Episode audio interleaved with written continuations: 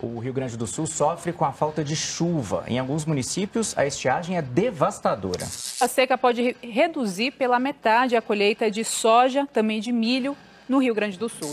E por causa da falta de chuva, algumas regiões do Rio Grande do Sul já têm perdas irreversíveis na produção de soja. E os prejuízos para produtores rurais com a seca no Rio Grande do Sul já chegam a 13 bilhões de reais. O federal chega hoje ao Rio Grande do Sul para anunciar medidas para mitigar os prejuízos da seca no estado.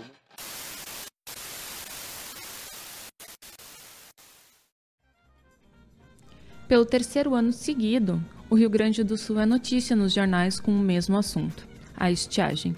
O evento climático causa uma redução de chuvas por um período prolongado e gera imensos prejuízos, não só na agricultura e, consequentemente, na economia, mas também em toda a estrutura social que sobrevive do campo.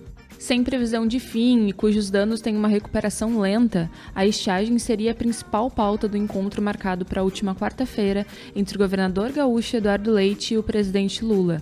Mas a reunião foi cancelada para o Lula em função de outras agendas. A intenção do governo gaúcho é pedir mais aporte ao governo federal para as ações de combate à estiagem.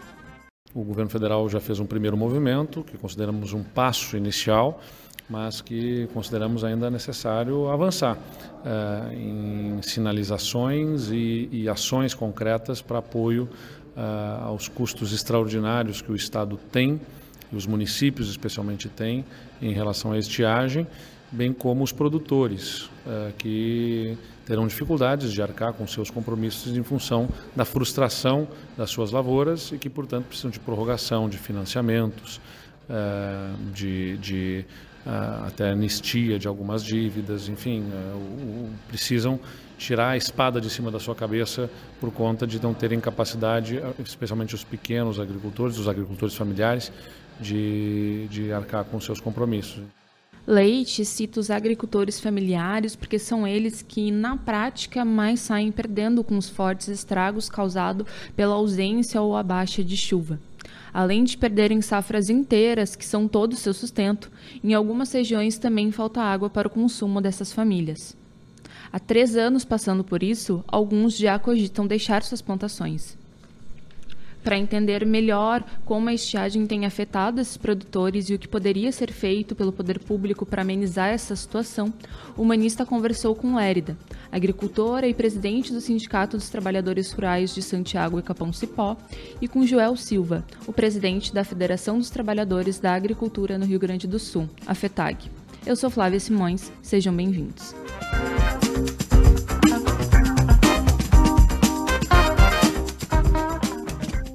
Oi, Lérida, muito obrigado por aceitar conversar com a gente. Uh, Lérida, a região de Santiago foi uma das mais afetadas pela estiagem e já está um bom tempo sem chuva.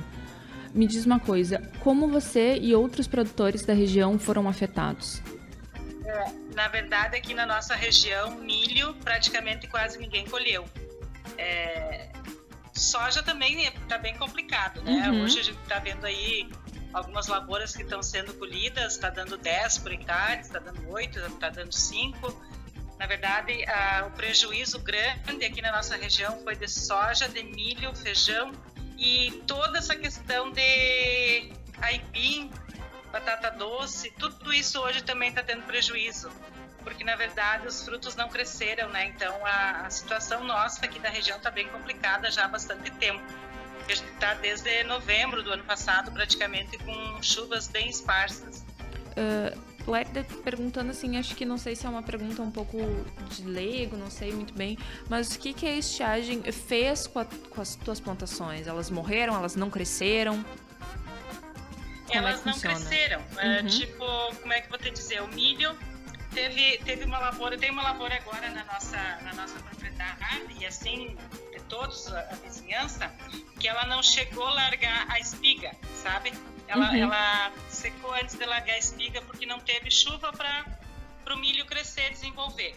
A soja aqui da nossa região, que deveria estar tá, tipo da altura de um metro, um metro e pouquinho, um metro e vinte por aí, ela tá a pouco mais de 30, 40 centímetros do chão, sabe? Uhum. Ela não cresceu, ela não desenvolveu. Então a falta de chuva não permitiu que as plantas se desenvolvessem e, consequentemente, tivessem produção. Claro. Uh, eu, como é que está o abastecimento de água aí para consumo? Assim, ó, aqui a nossa região ela está bastante afetada em relação à água. Para consumo humano, nós temos a, a, nossa prefeitura de Santiago também desse, da, dos municípios aqui da volta. Santiago, para a gente ter uma ideia, tem desde novembro algumas comunidades do interior que já estão sendo abastecidas uh, com água da, da cidade, da Corsã. Uhum. O caminhão pipa está levando aí para as comunidades. Nós temos uh, propriedades que não têm mais água para os animais as pessoas estão indo uh, buscar nos rios que ainda restam. Teve muitas secas que secou, açudes que secaram. Uh, a nossa grande preocupação hoje é a falta de água. Né? A gente está assim, eu tenho propriedades aí que, se não chover nesses próximos dias, seca a última fonte de água que tem para os animais. Então está sendo uma situação bem complicada por esse fator agora o quanto quanto a senhora costumava produzir e foi possível colher alguma coisa? Teve frutos de alguma coisa? Nós tivemos produção da, da lavoura de milho que a gente plantou bem no cedo. Bem no cedo que eu digo é no mês de agosto, uhum. sabe? Porque aqui na nossa região a gente começa a plantar milho no final de julho, início de agosto e vai até janeiro, por aí dá para plantar, final de janeiro. Então, quem conseguiu plantar, eu aqui tenho um vizinho, nós e mais um, que conseguimos colher a lavoura. Ah, com prejuízo, sim, mas não, né, como está agora, que não vai dar nada. A gente teve a nossa lavoura um prejuízo de mais ou menos uns 30%. Então, colhemos ainda razoavelmente bem, frente ao quadro que, que se apresenta, né? E assim como nós, um só mais aqui da nossa região que colheu, os demais não colheram nada. Tivemos que, que sacar as palhas, como se a gente diz assim, não fazer, a gente fez a silagem, como a gente chama, uhum. mas sem granagem de, de espigas, sem grão, sem, sem milho, só palha de milho no saco para poder dar para os animais. E assim a grande maioria dos nossos agricultores aqui teve que fazer. Né? Quem, quem não cortou para os animais, quem não largou os animais dentro, acabou fazendo silagem do milho porque não teve produção. Então, aqui na nossa região, foram raras as famílias que conseguiram colher milho. Uh, Lerda, é, considerando o que, que acontece, tu tá me dizendo que tu e, enfim, vizinhos, produtores também não, não conseguiram, né, não tiveram frutos, não conseguiram produzir nada. E essa é a principal fonte de renda. Como, que que você, qual é a saída que tu ou que, enfim... Assim, ó, a gente está tendo bastante dificuldade, né? A gente sabe que o interior hoje ele está ele tá bem esvaziado. A grande maioria das pessoas que moram no interior elas têm a aposentadoria rural. Né? Então, hoje a saída está sendo a aposentadoria. Uhum. E essa aposentadoria está servindo para que os agricultores comprem uh, grãos para dar para os animais. Ainda hoje, conversava com a minha vizinha, que ela diz a gente não está vencendo mais comprar, porque não tem. Né? Tu larga a vaca no pasto, não tem pasto, não tem milho no galpão para dar para o porco, para galinha, então tudo tem que ser comprado. A, a gente não vê saída, sabe? Uhum. Não tem assim alternativa, porque aqui na nossa, no nosso estado, eu sempre falo que a gente tem um diferencial bastante grande do norte e nordeste do país, que lá, a hora que chove, tu planta de novo, né? Nós aqui não. Por exemplo, passou a temporada da planta de milho, nós só vamos conseguir plantar milho agora em julho ou agosto, né? E nós só vamos colher milho se der uh, lá por dezembro, janeiro do ano que vem. Então, é, é essa a complicação. A gente está vivendo momentos de bastante insegurança, sabe? Porque realmente não, não, não temos saída. A gente não tem alternativa. Hoje a gente está tá vendo assim um movimento sindical, eu sou presidente do sindicato, a nossa federação está pautando junto ao governo é, essa questão da compra subsidiada de milho, né? De, de, de, fazer com que a gente consiga acessar na CESA, onde tem os armazéns do governo, milho por preço mais acessível. Hoje aqui no nosso, no nosso município, no comércio, tu vai comprar uma saca de milho a 120, 130, 140 reais, né? Porque o milho que tem aqui está vindo tudo de fora, tudo de longe. Né? Então nós precisamos, a saída que a gente precisa hoje como urgência é possibilitar os agricultores dessa compra, né? É, através do governo federal subsidiada. Uma outra questão que os agricultores estão fazendo bastante é comprar aveia, triguilho, o que tiver, né? O que tiver aí nos, no, no comércio para bem sustentar os animais. Mas saída, saída para o problema, hoje a gente não tem, a não ser esperar para a próxima planta plantar para poder colher de novo e, e, torcer que tudo dê certo, né? Porque esse já é o terceiro ano praticamente que a nossa região aqui vem assolada por estiagem. O ano passado uh, já foi bastante cruel, mas como se tinha, como a gente sempre fala, uma sobra de ano anterior, se uhum. colheu um pouquinho, teve uma reserva. O ano passado se colheu bem pouco, quase nada, mas colheu, a grande maioria colheu alguma coisinha. Agora, esse ano, a situação está ainda pior que o ano passado, porque a grande maioria das famílias não estão colhendo nada. Então, é bem preocupante e a saída que a gente vê não, não, não tem luz no fundo do túnel, sabe? Sim, e bem nessa linha que eu ia te perguntar, como é que funciona? Vocês dá tempo de se recuperar de uma estiagem para outra, digamos assim? Dá tempo de fazer alguma coisa? É, é complicado. Tipo, uh, como a gente tem uhum. inverno e verão, uh, no inverno a gente não tem muita alternativa de produção a não ser cuidar das, dos animais plantando pasto, né? Uhum. E a gente conseguiu fazer com que tivesse pastagem no inverno para passar o inverno tranquilo. Mas uh, esse ano a gente não tem nada o que guardar no galpão, né? Tipo, não vamos ter o que guardar praticamente no galpão para passar mais um inverno. Sim. A não ser tu comprar alguma coisa. Então é isso que a gente está fazendo. O pessoal está comprando o que tem para vender. Ou é trigo, ou é triguilho, porque para se refazer de uma safra se é um ano só, não é problema, até tu consegue, mas nós já estamos no segundo ano, né? Então a coisa vai arrochando, a gente vê assim o choro das pessoas, a, a situação dos agricultores dizer assim, ó, eu não tenho uma reserva, né? Quando tu tem uma reserva, tu vai, tu vai investindo, tu vai gastando, tu vai, é, tu vai fazendo a tua parte, né? Porque é, é triste tu ver os teus animais com fome Ainda ontem um agricultor me disse, eu tô lá com os meus, meu, minhas vacas, vem berrar na porta da casa, tem que, elas só têm o que eu dou no coxo para elas comer, elas não tem mais nada. Então é, é, é, triste tu ver essa situação, né? E o agricultor ele vai, vai fazendo isso, vai vendendo o que tem, se tem uma vaca para vender, vende, compra insumo para as outras e vai tentando manter uh, as coisas em ordem. Mas vai chegando uma situação que complica. Então dois anos seguidos é bem difícil, né?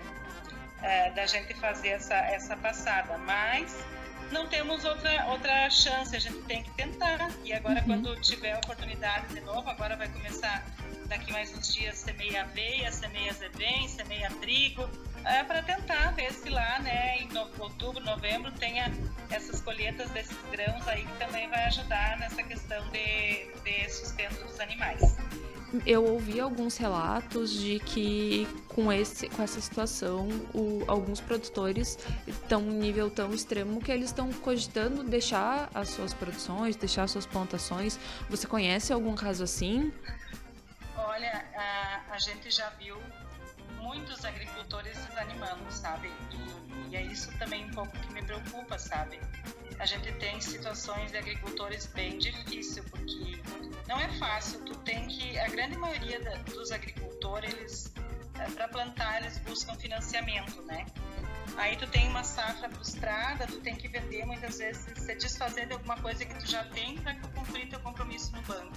Agora tu tá com uma segunda safra frustrada, eu já vi vários dizerem, não dá mais, eu vou ter que parar, não tem mais condições, vou ter que abandonar porque tem muita gente também que arrenda a terra, né? Então isso aí fica um pouco ainda pior do que tu ter a tua terra própria. Se tu tem a tua terra própria, tu tem uma despesa a menos, um gasto a menos, mas quando tu planta que não, não é teu, aí complica. E é essas pessoas que a gente tá vendo, né, falar.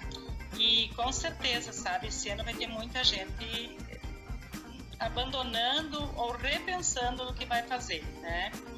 E a gente está sempre falando assim que tem muita, muitas coisas na pequena propriedade que tu consegue dar volta mais rápido, né? Tipo, uh, a produção de alimentos mais uh, hortaliças, hortifruti, essa, essa linha assim, agroindústria, enfim, alguma coisa que possa restabelecer mais rápido. Uh, mas essa questão de grãos é bem complicado. Né? A gente sabe que tem muita gente que vai abandonar, com certeza. Uh, Lérida, eu lhe pergunto então como é que é para ti, né? Uh, ver qual o que, que tu sente quando tu vê o, o, a tua produção não acontecendo e aí tu vê a previsão não tem chuva? Como é que tu te sente vendo os teus vizinhos nessa situação? Que sentimento é? Eu, assim, é um sentimento de impotência, né, da gente ser assim um, um ser é, bem bem frágil, né? Que nem eu digo assim, a gente tem uma, uma incapacidade tão grande de, de, de, lutar contra as forças da natureza e ao mesmo tempo a gente percebe assim que que nós, quanto ser humano, a gente precisa fazer alguma coisa porque o que está acontecendo com certeza é consequência daquilo que a gente já fez para a natureza, né? Uhum. Então acho que a gente precisa ter um, uma reflexão profunda nesse sentido de que muita coisa precisa ser mudado para que a gente possa reverter essa situação. É porque tu percebe de um lado uma situação complicada, né? a nossa situação aqui é seca, daqui a pouco lá tu vê no outro, no outro estado uma exorbitância de água, então a natureza tá parece que numa revolta que a gente não está entendendo, né? E, e, e, aí tu vê essa situação de, de, de, de desespero, que na verdade é isso, sabe? A gente tem que se controlar muito para não entrar em desespero, porque tu, tu tem que tu tem que dar força para as pessoas, né, ao mesmo tempo é, que tu vê tudo se desmoronando. Então não é fácil, sabe? Tem dias assim que eu chego em casa e, e fico me perguntando, meu Deus, o que que vai ser isso? Porque é, é isso que tu fala, a gente vive da esperança da, da previsão. E aí o que está acontecendo nessas últimas semanas? A gente já está na quarta semana né, de previsão de chuva e que a chuva não acontece. Né? Tipo, tem previsão semana passada, ontem, hoje, está preparado, parece que já vai vir chuva, se prepara, tropeja, relampeja, parece que começa a chover e daqui a pouco passa tudo e não, não vem nada, sabe? Uhum. É, então é bem assim,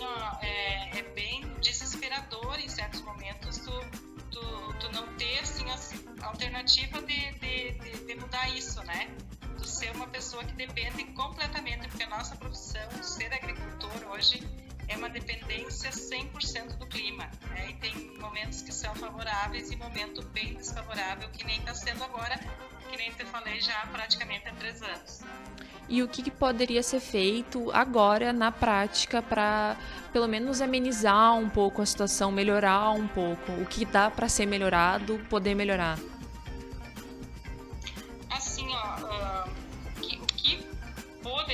Feito, eu acredito que agora é o que muitos agricultores já estão fazendo, tentando furar poço artesiano para tentar uh, ter água para os animais. Isso está acontecendo, só que está acontecendo quem tem condições para fazer, entende? Uhum. Tipo, socorro governamental a gente está vendo muito pouco, quase nada. E desde o ano passado, aqui, na, aqui no nosso, na nossa região, vou falar assim, porque nós estamos vários municípios nessa situação, dependendo de política pública né, que, que, que é criada para agilizar, para fazer as coisas acontecerem, e a gente não está não tá vendo essa agilidade, sabe?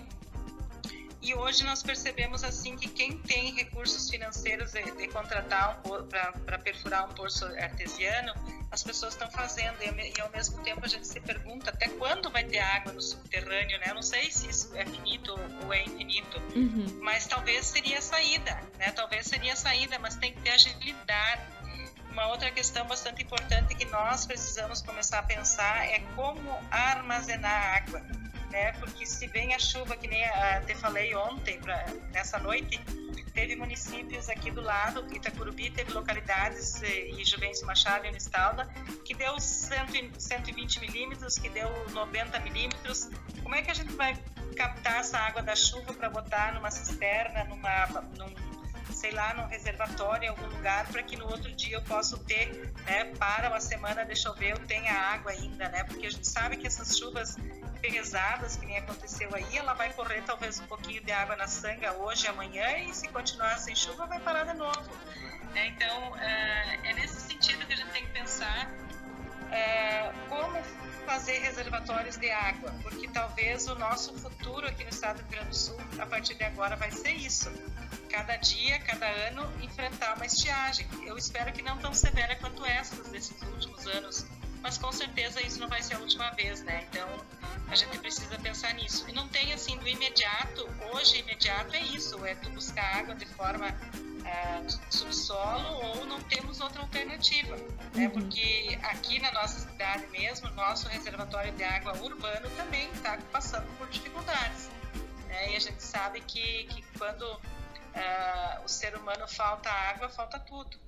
E eu acho que é isso hoje o maior desespero das pessoas que estão, principalmente aqui no interior, e quem está na cidade com certeza também. Garda, muito obrigado por conversar com a gente. É, eu, eu te desejo chuva e, enfim.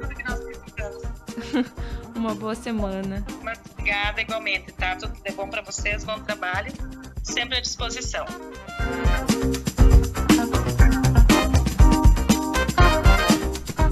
A gente conversa agora com Joel, presidente da FETAG. Nesta última quinta-feira, a federação se reuniu com representantes das 23 regiões sindicais no estado para avaliar os anúncios do governo federal e estadual. Por unanimidade, as medidas foram consideradas insuficientes. Então, Joel, uh, primeiro, muito obrigada por conversar com a gente. E eu começo te perguntando de que forma uh, a estiagem mais afeta os pequenos produtores que cultivos que ela tem afetado mais e se esses prejuízos que eles têm tido se somam, digamos assim, às perdas do ano anterior. É que o agricultor familiar ele tem as peculiaridades, né? Ele, ele, ele produz a questão da, pequena propriedade, então ele normalmente ele não tem muitas opções, principalmente de armazenagem de água. Né? É, é menor o espaço para ele ele produz produtos que normalmente precisam, vamos dizer, aqueles que trabalham com hortifruti granjeiro, ele precisa né, da, da água, porque ele perde na produção e ele perde na qualidade, sol muito, muito forte que nós tínhamos. A agricultura familiar, se olhar, ela é, é a grande responsável pela produção de leite, e essa foi uma, uma das culturas muito afetada, né, porque ela a pastagem secou e, a, e o milho para silagem no cedo afetou demais, não deu, onde deu a qualidade é muito ruim da silagem. Então, por isso que a, a, pequena propriedade tem dificuldade é maior, porque ela normalmente ela trabalha com uma cultura principal. Né? Uhum. Grande, a grande propriedade não, a grande propriedade ela é diversificada, ela tem soja, ela tem arroz, ela tem gado, ela, então ela uma uma cultura sofre mais, a outra sofre menos, então ela tem mais. E tem, e, e, e, e ao contrário do grande produtor, o agricultor familiar ele não tem reservas, né? Ele trabalha muitas vezes sem reservas financeiras. E como nós viemos com três estiagens, já três anos de estiagem, as reservas dos produtores acabaram se extinguindo, né? Então, por isso que a dificuldade do, do agricultor familiar ela é, é maior, é, é, é bem complicado. A, a minha segunda pergunta é bem nesse sentido. Como está o abastecimento de água dos produtores? Muitos poços e açudes secaram? Sim, hoje, hoje eu diria que o, o problema entre o problema da perda da produção, o mais grave é a falta de água. É, os arroios secaram, os rios estão baixos, ah, os açudes, a grande parte deles também secaram e inclusive alguns poços, né, é, cacimba que se tinha é, muito comum na agricultura familiar, eles secaram e até inclusive em algumas regiões até quase artesianos acabaram secando. Uh, Joel, como a gente pode, como você avaliaria no caso de como chegamos a esse ponto de estarmos de prejuízos tão grandes? Haviam medidas que poderiam ter sido feitas que evitariam pelo menos uma parte dessas perdas? Acredito que falta a prevenção ah, nós não tem um programa de prevenção de armazenagem de água no estado, não tem incentivos, programas que tem aí eles são insuficientes, eles não chegam ao produtor. A gente não tem, o estado precisa ter um programa permanente de armazenagem de água. Isso é fundamental. E hoje nós não temos, né? Até o momento nós não temos. Os anúncios que o governo do estado fez ano passado no Avançar foi importante, mas a metodologia de fazer por via as prefeituras burocratizou isso, demorou muito, ou não chegou até agora na grande parte dos municípios aos agricultores. Então, falta estrutura, falta programa para que incentive o agricultor a, a armazenar. Essas perdas uh, que, o, que, os agricultores, principalmente os pequenos agricultores, né, agricultura familiar, vem sofrendo, elas podem gerar prejuízos sociais, psicológicos também, não? Sim, pode sim. Traz bastante problema, né? Hoje as pessoas com três anos de estiagem, isso afeta o psicológico, isso afeta a, a convivência das famílias no campo, porque a juventude acaba nesses momentos também ela indo embora. Divide em famílias, né? Os filhos vão, vão para a cidade, às vezes se obrigam a ir, e isso traz transtornos, traz, traz doenças psicológicas hoje uh, para as pessoas, com certeza. E essas ações anunciadas pelo agora, as, tanto o, os aportes anunciados pelo governo federal e depois pelo governo estadual, é, eles chegam até os produtores. O me comentou que no ano passado teve medidas do programa Avançar uh, e o quanto elas são suficientes de fato. É, os anúncios feitos agora pelo governo do estado e governo federal, pelo governo do estado, alguma coisa vai chegar, né? Porque o, a, o anistia do troca-troca ele é imediato, ele atende os produtores que pegaram, né? São em torno de 25 milhões de reais que vai ficar no bolso dos produtores, que não, não vai precisar tirar. Uh, a questão dos anúncios do, do, dos incentivos uh, do futuro, desculpa aí, uh, ele, ele é para chegar lá no campo, mas esses anúncios de investimentos eles demoram muito a chegar pela, pela maneira em que o governo do estado faz através das prefeituras, né? burocratiza o processo. E os anúncios do governo federal eles são muito tímidos, né? Eles acabam, ele, o, o, que ele, o que eles anunciaram, na verdade, vai atingir ou atender parte dos, da, do, das famílias assentadas, né? Os demais produtores, até o momento, não teve nenhuma medida de atendimento para eles, né? Então, as ações são importantes, então, acho que qualquer a, anúncio ou qualquer medida que atenda algumas famílias são importantes, porque aquelas famílias já foram beneficiadas, né? Mas elas são insuficientes, longe de atender a demanda e as necessidades dos agricultores e agricultores no Rio Grande do Sul. Entendi. Joel, então, nessa tu, tu comentaste um pouco antes, mas retomando, o que, que poderia ser feito, então, na prática para amenizar a gravidade desse problema, tanto agora quanto uh, para problemas futuros, né? medidas uh, de longo prazo?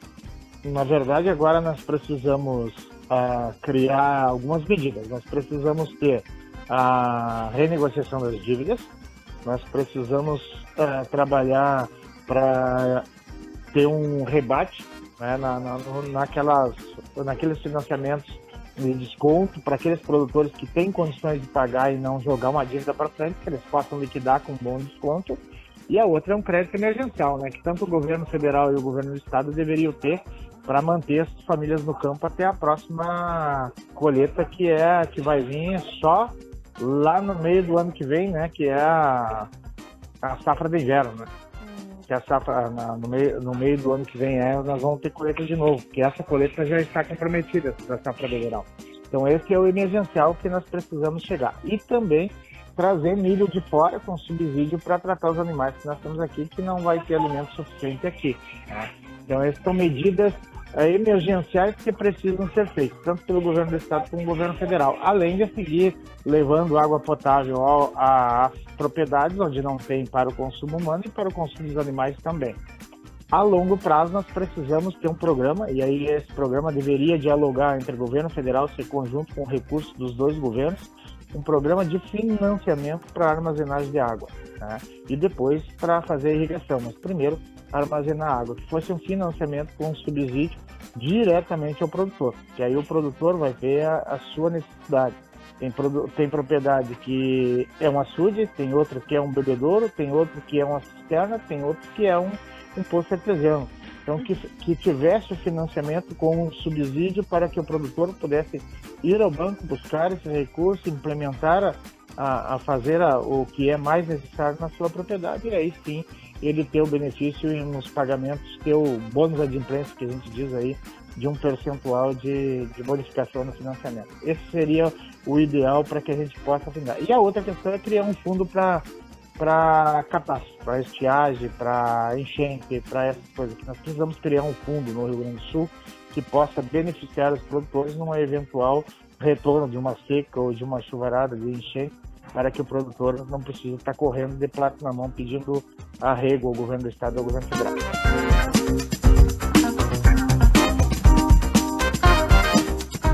Esse foi o Conversa Humanista de hoje. Se você gostou desse episódio, nos acompanhe nas plataformas de streaming e escute as nossas últimas produções. Esse programa utilizou áudios de Band, Band News e TV Brasil. A produção foi de Lucas Kesk. Até mais!